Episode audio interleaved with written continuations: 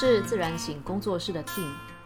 我相信所有的人都有权利，也有能力，能够以健全和简约的方式，过着热情洋溢、自由自在的生活。今天是游牧生活频道第四集，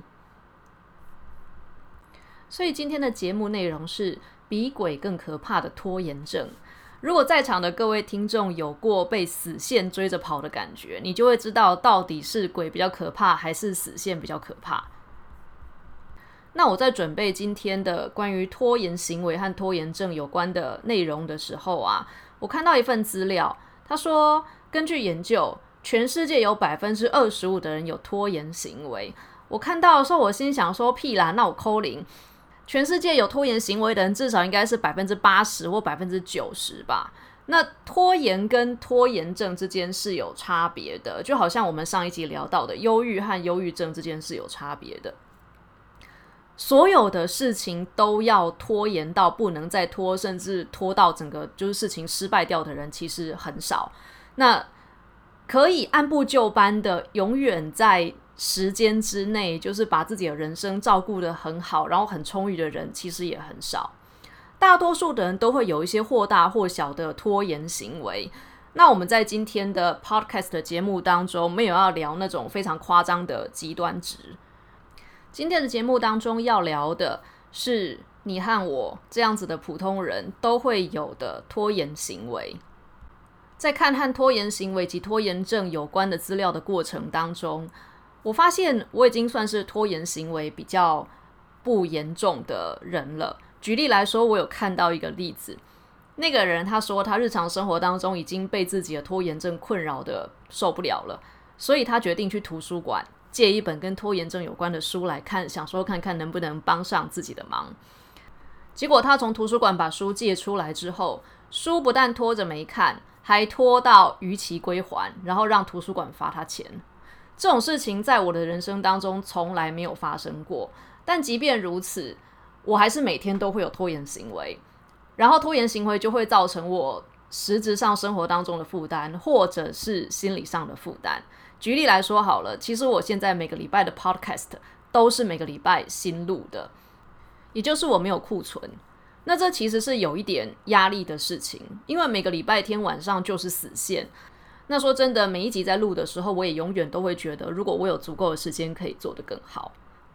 透过准备这一集节目的过程，我不知道能够改善我自己的拖延行为到什么程度，但至少啊，我对于自己的拖延行为和别人拖延行为有更多的理解。那随着理解而来的，就是会有更多的包容。今天的节目内容会分成两个部分。前半段我想要跟大家分享拖延行为的定义和拖延行为的成因，也就是为什么会拖延、拖延的心理状态，还有拖延的过程当中我们可能面临了什么样的能力的不足。那我觉得比较重要要去分辨的东西是短期拖延跟长期拖延的严重性。那第二段就是很务实的部分啦，我想要跟大家分享一下我们可以怎么样改善。拖延行为，我本来想要用克服这个字，但是克服拖延行为，我觉得这是不大可能事情。人或多或少就是会拖延，那可以改善，我觉得我们就要替自己拍拍手了。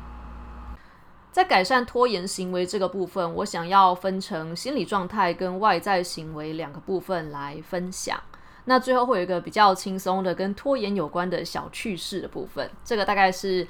今天的节目主要的内容的大纲，拖延一般来讲指的就是推迟、延后一些我们需要完成的事情或任务。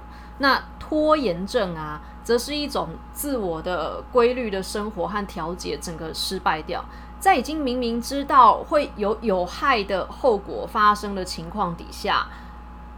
当事人仍然把应该要完成的事情，还有计划要做的事情推迟到最后，可能整个没有做的地步。所以，为什么我们要解决拖延这样子的状况呢？我觉得，以我觉得从根源来讲的话，是为了解决我们自己的痛苦。我看过所有明知道自己在拖延的人啊，都很焦虑，也很煎熬。可是就是动弹不得，明知道事情要做，却忍不住要追剧看 Netflix。没事的时候看 Netflix，在拖延的情况底下，就是很焦虑的看 Netflix。轻微的拖延会造成生活当中各式各样的不舒服，那严重的拖延可能会造成严重的心理负担，例如说随着罪恶感而来的自我贬低啊，长期的无法累积成就，或者也没有办法过着自己真正想过的生活，最后带来的可能是一个，最后造成的可能就是生活当中的遗憾。我高中的时候有一个社团的学长，他就是出名的迟到大王。所有我们约好的事情，他都会迟到至少两个小时。除了管乐社的公演他不会迟到之外，所有的约定他都会迟到至少两个小时。那包含以前念高中的时候，他就是每天都迟到，真的是三年来每天都迟到的学生哦。当年看真的也觉得还好，毕竟就算你天天迟到、操性成绩不及格，也还是会拿得到毕业证书的。成年之后，他出社会工作、上班，也结婚生子，当了爸爸，看起来人生好像也没有什么缺憾。可是我们跟他认识比较久的人都听他讲过，他这一生最想做的职业是机师，开飞机的机师。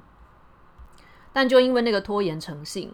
所以他一年接着一年，每年都说要考机师，然后每年都没有去考。于是他到现在还在做他出社会之后第一份工作，就是补教业的老师。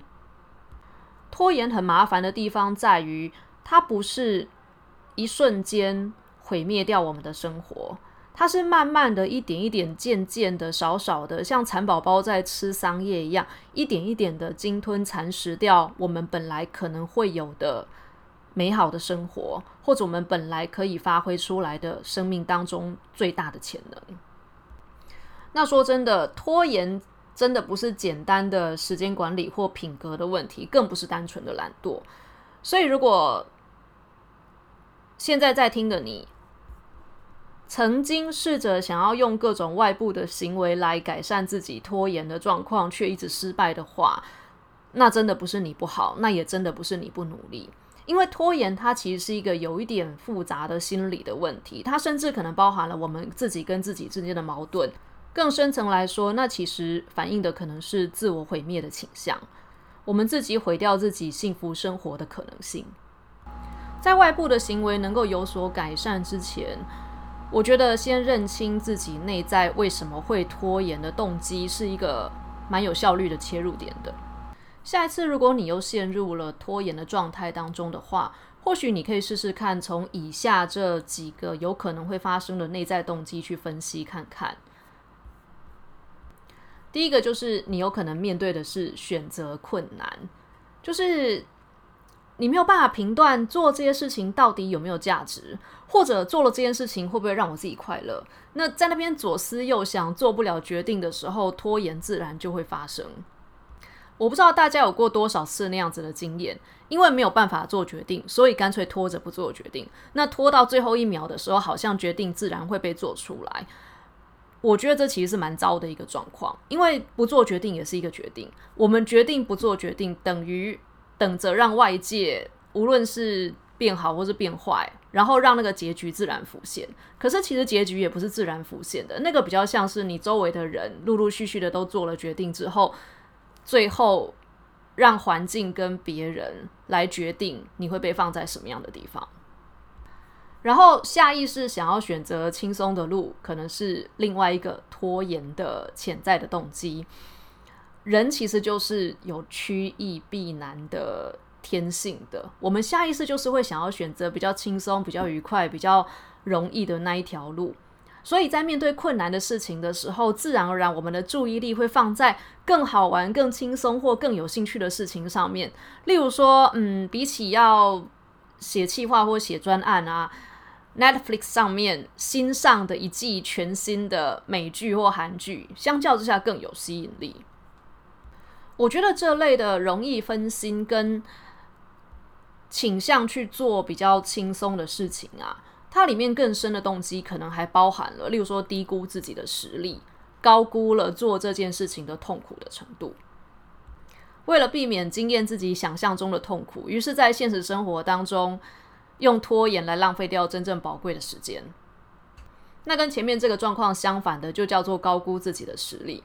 误以为完成某个任务很容易，需要的时间很短，结果发现要花的时间比预期的更多的时候，就变成了拖延的状况。然后我觉得有一种拖延的动机，它其实是蛮正面的，也就是你有没有注意到，你可能被放在不适合的地方做不适合你的工作。这种情况下的拖延，我觉得相对来说是一个蛮正面的警讯呢。他在提醒你，你应该要做更适合你的事情，你有更快乐的生活可以选择，你有一个更适合你的位置在等着你，而你应该要离开现在所在的地方。有另外一种跟前面这个情况很像，但是相当负面的一个动机，就是被动攻击。举例来说，你发自内心觉得你是在收别人的烂摊子，这根本就不应该是你的责任。所以这里面反映的其实就是被动攻击，就是我对于做这件事情不爽，所以我就用拖延来作为一个消极的抗议，作为一个被动的攻击。做不适合自己的事情，有很高的几率会不开心，但那不代表做不开心的事情等于你被卡在你不适合的位置上。人的不开心可以有很多的原因的。那么，在其他的拖延的动机当中，完美主义跟分析瘫痪是连在一起的。完美主义就是因为对于结局有一个非常高的预期，然后又觉得自己做不到，在担心做不到的情况底下，就干脆不做了。分析瘫痪则是陷入了过多的分析当中，永远觉得自己没准备好，然后也就没有办法采取行动。对于事情有一个预期跟有一个标准，我觉得这个是人之常情。如果我对于自己做出来的 podcast 一点要求都没有的话，做出来东西肯定会很可怕。但是完美主义和分析瘫痪到完全没有办法有任何的成果出现的时候，第一个我觉得可以留意的部分是自我自信心不足。要对治完美主义和分析瘫痪带来的拖延症的话。练习发自内心的接受自己的平凡与无聊，或许是一个还蛮正面的方式的。在求学的过程当中，我发现有几种拖延的动机其实是蛮不健康的。第一种是拖延之后付出的代价不够高，结局不够可怕。例如我的高中时代管乐社的学长，好了，就是那样。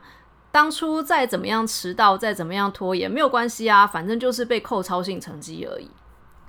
那第二个是抱佛脚有用，拖延没关系，反正最后就是急救章的做一下，然后勉强的就是赶出一个东西来，每次也都能够低分飞过。其实我觉得这就跟前面的那个代价不够高，结局不可怕是一样的。然后第三个是对火场神力的感觉上瘾，也就是有的人就是会追求那种被死线追着跑，然后压在你背后。在那种高压的情况底下，于是被追赶的人，就是这个已经拖延很久的人，他可以在很短暂的时间之内进入那种高强度的专注当中，所以变得有一点对那种对，就是火场神力。火场神力就是失火的当下，你会因为某一种潜力的激发，所以做到平常做不到的事情。那就我的观察，其实我当年有些同学是对这种，嗯，例如说考试前一个晚上。就狂 K 书到天亮，把一个学期的分量全部在一个晚上 K 完之后，隔天早上直接脸油油的去考试，那也就考过了。他对这种情况是上瘾的。我自己回想一下，分析下来啊，嗯，我觉得这其实也是一种投机取巧的心情。诶，就是如果我一个晚上就是爆发出一个潜力来，然后在很快的情况底下把它解决掉。那我为什么要花一个学期来处理它？如果我一个晚上就可以解决的事情，我为什么要花一个学期来苦读或是准备呢？可是说真的，这种用火场神力去完成的事情啊，往往在过了那个考试或过了那个鉴定之后，其实根本也不会有任何一点点留在我们的生命当中。那其实就是一个投机取巧，并且不会在我们生命当中留下任何正面影响的，对，就是一个应付考试的技巧而已。以长期来说，这种应付事情的方式，终究是会在生命当中留下遗憾的。因为生活就是一个这样子的状况，我们付出多少，我们就得到多少。讲了各种拖延之后，不知道大家有没有至少中个一个两个？对，但我还有最后一个拖延还没有讲。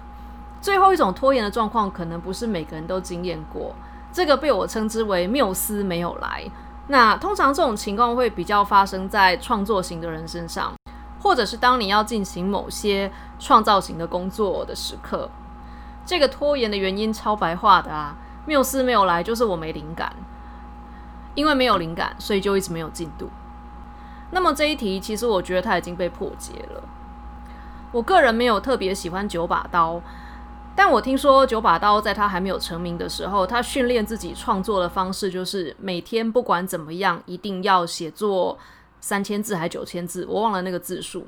但反正他就是风雨无阻、很自律的，每天就是要创作到他给自己的字数，然后他才能够休息。灵感或缪斯从来都不是等他降临，灵感这种事情，它是可以透过日常的累积跟训练，而能够和灵感有点像跳恰恰那样子的和平共处的。好，所以前面我们大约归纳了拖延的定义、成因、可能的心理状态。接下来我想要聊的是，那我们可以怎么样改善我们拖延的行为、拖延的状况？之前有一本书很夯，叫做《原子习惯》，所以我也读了。《原子习惯》里面提到，如果你要改变一个习惯的话，最好的方法是你要改变你的身份认同。改变身份认同啊，他书中举的例子是，例如说你要戒烟的话，当朋友邀你抽烟或烟蒂给你跟你分享的时候。他说：“你要告诉对方说，哦，谢谢，我不抽烟，而不是哦，谢谢，我在戒烟。因为我不抽烟跟我在戒烟，这是完全不一样的身份认同。我不抽烟就是一个我是一个不抽烟的人，但我在戒烟是我是一个抽烟的人，只是我现在正在想办法不要抽烟。改变身份认同这件事情，对于改变一个行为有多重要啊？”其实我之前就在我的高中同学和高中学长身上观察到，就他们两个都是迟到狂，每一次迟到至少都有两个小时起跳，所以久了以后就有一种大家都有默契，只要跟他们约啊，就会跟他们讲一个错的时间，例如说明明约八点，就会跟他们说哦六点，然后他们也仿佛很有默契的，就是符合大家的预期，就是我觉得颇有一种，我们都知道你会迟到。你也知道，我们都知道你会迟到，那你干脆真的就迟到，好符合大家预期的感觉。然后我觉得那里面的身份认同有一种啊，反正我就是一个迟到狂啊，我就烂，真的就是那个我就烂，或者是我就迟到狂的那个感觉。那如果我们发自内心的觉得啊，我就是会拖延啊，我就是个拖延症啊，我就拖啊。根据《原子习惯》那本书的说法，他说。当一个行为变成你的身份认同的一部分的时候，改变那个行为几乎可以说是不可能的一件事。我觉得在改变身份认同这件事情上，可以用一句话来总结，叫做“不要放弃治疗”。因为当我们说出“啊，我就拖延症啊，啊，我就迟到狂啊”，这真的是一种放弃治疗的心态。除了改变自己的身份认同，可以作为改善拖延行为的。一个心理的动机或状态之外呢，另外一个可以改善拖延行为的心理状态啊，我觉得大家可以试试看，慢下来，询问一下你想要拖延的动机或想要拖延的东西究竟是什么，把拖延当成是一种自己给自己的信号，停下来，就是稍微问问自己说。我到底为什么会想要对这个事情做拖延？那当我拖延的时候，我感受到是什么？我感受好吗？还是我感受很焦虑呢？把这些心理的东西给理清之后啊，其实会蛮有机会发现到一条新的道路的。那我觉得在理清心理的感受的过程当中，如果要非常有效率啊，有一个很重要的能力是要有足够的智慧，可以清晰的去陈述出自己内在的感受。绝大多数不好的感受都可以用一个字来概括，就是烦。我觉得很烦，我觉得很烦，我觉得很烦。可是我觉得，就像我们在节目的前半段当中讲的，拖延有各式各样的成因。例如说，被动攻击的那种拖延，可能就是我不甘心。那被放错位置、做错事情，就是你做的事情不是你适合的事情的那个拖延，那个可能叫做我不知道那什么样的感觉。可是我觉得烦，其实它可以被很细致的分析成，例如说我很生气，或我很难过，或我很忍耐，你看我有多忍耐啊，或就是我不甘心。那能够形容自己内在情绪的词汇越多，其实会让这个反思越清晰，然后越有效率。再来就是，我觉得要改善拖延的行为的状况啊，有苦中作乐的能力很重要。嗯，这个其实是我在补教业工作的过程当中观察到的。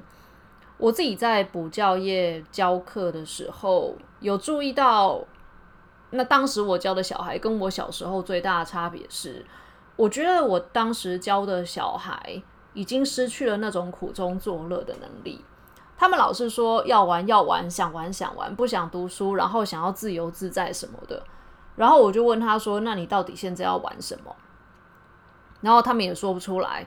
最多能讲得出来的就是，呃，去逛板桥后火车站，去逛西门町。哦，到可以逛西门町就已经是很厉害的了。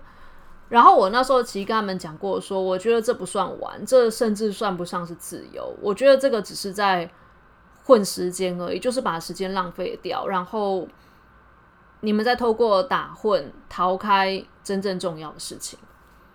但是成年之后的拖延行为，其实有时候动机是跟这些我在补习班当中遇过的孩子是很类似的。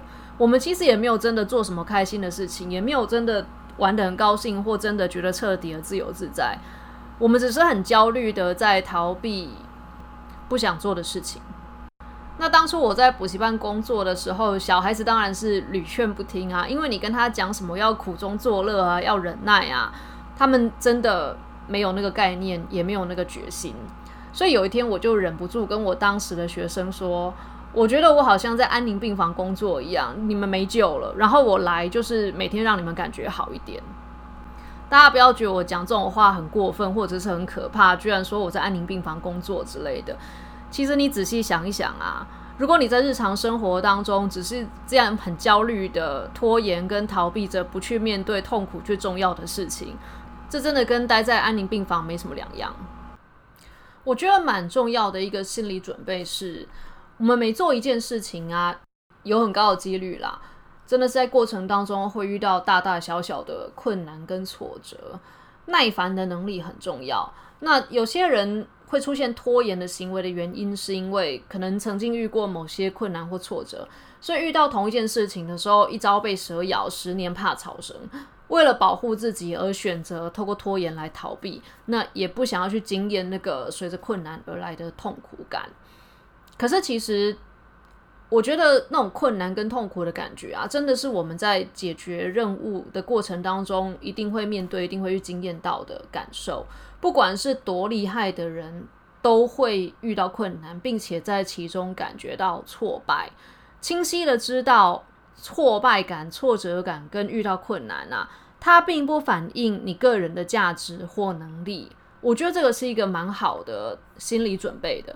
更白话一点讲，就是并不是我们够聪明或够杰出就能够不感受到痛苦。我自己其实也会有这样子的状况啊，就是感受到痛苦跟挫折的时候，第一个反应就是要怀疑自己，或者是责怪自己，说如果我再聪明一点，是不是就不会那么痛苦？如果我再能干一点，如果我再有用一点，如果我再就是怎么样怎么样，能力再强一点的话，我是不是今天就不会那么痛苦？我在读张爱玲的书的时候，看童振宝骂他太太说“人笨凡事难”，其实这句话曾经有很长一段时间，真的像紧箍紧箍咒一样，就是笼罩在我头上，像一朵乌云。举凡我觉得事情很难的时候，那句“人笨凡事难”就会浮现上来。但我真的要告诉大家，这一句话绝对不是真的。这句话绝对不是真的。每天张开眼睛的时候，就为今天可能会发生的困难、挫败做好心理准备。耐烦是这个过程当中很重要的能力。不要对自己说“人笨凡事难”，也是一件很重要的心理准备。那光是心里面有这个新的认知啊，我觉得我们就会有可以开始这一天的勇气、跟从容、跟自在。凡事都是有做总比没做好，完成永远比完美更重要。除了内在的准备之外啊，接下来我们可以分享一些，如果要改善拖延的话，在外在的行为上面可以怎么做？先聊内在状态，再聊外在行为的原因，是因为我觉得内在状态如果没有改好啊，其实外在，例如说你再会写子弹笔记，或你再会设立什么 KPI 啊，人动弹不得，身体动弹不得，心里的情绪没有准备好，那个拖延就是没有办法被改善。试着克服拖延的第一个可以做的事情是，当你设定目标的时候啊，要设定的非常明确，而且非常的务实。举例来说好了，嗯，我今天开始要更努力一点，今天开始我要加油这一类的目标啊，事实上它是模糊而且抽象的。然后正因为，例如说今天我也要加油，今天我也要努力，今天我也要很生产力这样子的目标，因为它模糊不确实，所以说真的我们在看到第一瞬间也很难去执行。那设定目标，所以怎么样的一个设定目标是好的呢？例如说。呃，今天早上九点到十点，我要念英文一个小时之类的，这个就是一个很明确而且可以被执行的目标。然后刚开始设定目标的时候啊，设定的小一点，因为小一点的目标比较务实，千万不要异想天开、过于理想化的设定一个很嗯很夸张的目标，因为做不到的时候，其实人会挫折，然后挫折就会放弃。那如果你想要达成的是一个很大的目标的话，一定要把目标切小，一定要把大的旅程切成小的里程碑。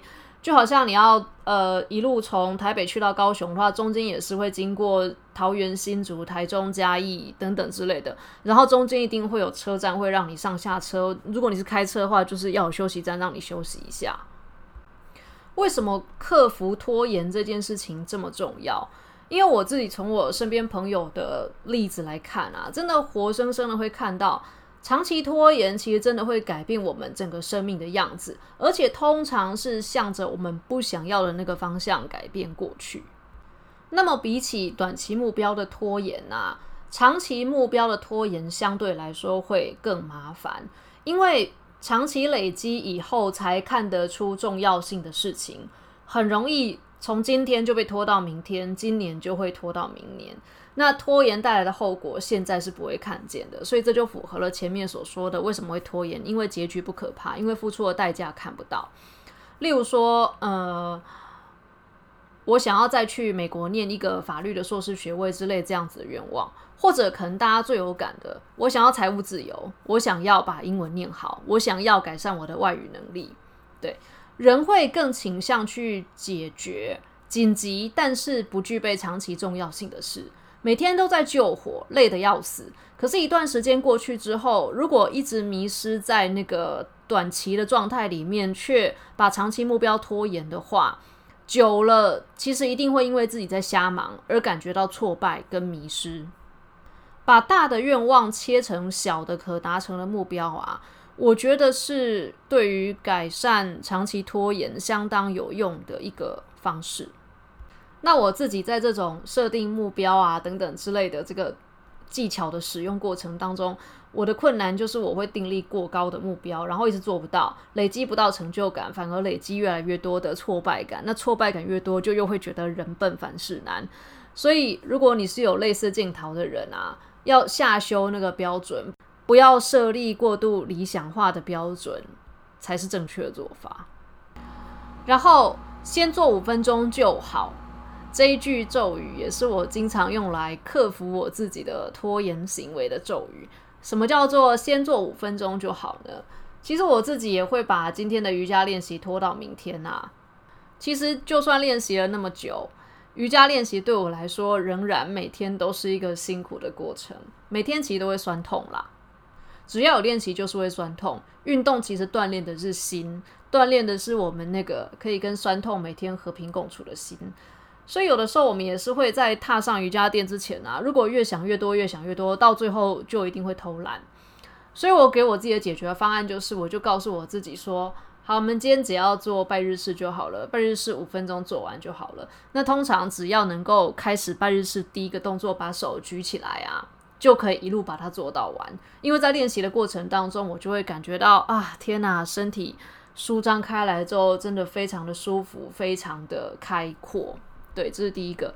那再来第二个就是，其实只要两三天不练习哦，身上的不舒服也会马上就有感。所以我最多拖个三天吧，就一定会重新开始练习。其实我们的心里啊，真的有一个会拉着我们的衣角，哀求着他想要休息，他想要吃好料，他想要吃肥滋滋的汉堡，他不想要运动，他。不想要这个，不想要那个的小朋友，先做五分钟就好。其实，在哄的并不是我们自己，哄的是我们内在那个很想要趋易避难、很想要过轻松生活的小朋友。然后，在生活当中创造串联的仪式感，我觉得也很有帮助。举例来说，好了，呃，我自己每天早上起床的时候的第一个习惯就是先喝一杯温开水。然后喝完第一杯温开水之后，第二杯我会喝的就是黑咖啡。那我告诉我自己说，咖啡喝完我就要开始练瑜伽，所以喝咖啡就是跟练瑜伽连在一起的东西。只要咖啡喝下去，瑜伽就会开始。那咖啡前面是跟温开水连在一起的，所以只要温开水喝下去，就会喝热咖啡。在原子习惯当中，他是把这个做法称之为习惯堆叠。所以你可以这样想，其实我的瑜伽练习啊。在我喝第一杯温开水的时候就已经开始了，它就是会一连串发生的事情。然后习惯堆叠的这个做法，其实可以很有效的解决缪斯不来的这个情况。创造这个很抽象的概念或很抽象的行为啊，它其实是可以透过仪式性的感受或是习惯来启动的。然后我不知道你们有没有听过一句话，叫做“先把背包丢过墙就对了”。这句话是在讲什么呢？就是你先不要管你有没有找那个方法可以翻过那面墙，反正你把你的背包丢过去后，你总是会想办法翻过去的。我自己在看到这个方法的时候啊，我就想到，其实我第一次要去圣雅各之路就是用这个做法。我第一次要出发去西班牙践行之前啊，那之前我只有去过一次香港，跟去过一次泰国。那忽然间，下一个旅行的标的不但是语言完全不通的西班牙，而且它是在很遥远的欧洲，然后他还不是一般的跟团的旅行，他是一个人跑去山里面践行。我当时从想说要去走圣雅各之路，到真的去走圣雅各之路，中间其实也拖了好几个月啊。那被我丢过墙的那个背包是什么呢？有一天深夜，我可能意志太薄弱了吧，我就上网在那边看从台湾去欧洲的机票，看一看，我就忽然间意乱情迷的就刷就刷了卡。那卡一刷下去，一授权付款啊，突然间我才注意到说，哦天哪！所以。在我的飞机起飞之前，我需要买齐所有的装备，做好所有的呃心理准备，然后也包含要做好我体能上的准备。那当然我是没有做好体能上的准备的，最后我以为自己会训练就没训练。但至少就是能做的事情、能找的资料，然后能思考的、能预先在台湾解决的一切，真的就都是从我买下机票那一刻开始。所以我不是。一切都想好之后才去买机票，不是，是机票买下去的那一刻，逼得我不得不开始把整趟旅程准备好。好，那我们快速的来回顾一下今天节目的内容。所以我们在节目的前半段聊到了拖延的定义以及拖延的成因，也就是我们为什么会出现拖延行为。出现拖延行为包括了，例如说选择困难啊，容易分心啊。呃，低估自己的实力或高估自己的实力，或者你其实没有做适合的事情，你是被放错位置的。心理状态上面有可能的成因是完美主义啦、分析瘫痪啊，这两个是连在一起的。呃，还有就是对火场神力那种死线逼在前面的那种刺激感上瘾，然后加上抱佛脚肯定也很有用。再来就是，就算拖延之后，因为结局也不可怕，付出的代价感觉不够高，所以也就不会再去改善拖延这个状况，以及正在做不开心的事情，然后拖延变成你消极抗议、被动攻击的一个手段。那另外一个就是一种艺术家的缪斯等不来的借口。好。那节目的第二段我们也讲了，那我们可以怎么样去对峙或改善拖延这样子的状况？心理状态上面非常重要的一个点是，一定要改变身份认同，不要放弃治疗，不要放弃自己，不要对自己说啊，我就是这样子的人啊，啊，我就是爱拖延啊，啊，我就是爱迟到啊。这个真的是最关键的一个点，千万不要放弃治疗。然后另外一个就是可以去反思跟感受一下，拖延究竟是你内在在告诉你一些什么事情的信号。我为什么要对这件事情拖延？为什么想要拖延？那我在拖延的过程当中感受到一些什么？理清之后，其实会对于呃转变这个拖延的状态，其实我觉得是蛮有效的。心里面有那个苦中作乐的准备，苦中作乐的能力也很重要。因为其实我们做什么事情，每天啊大大小小的困难跟挫折是必然会发生的。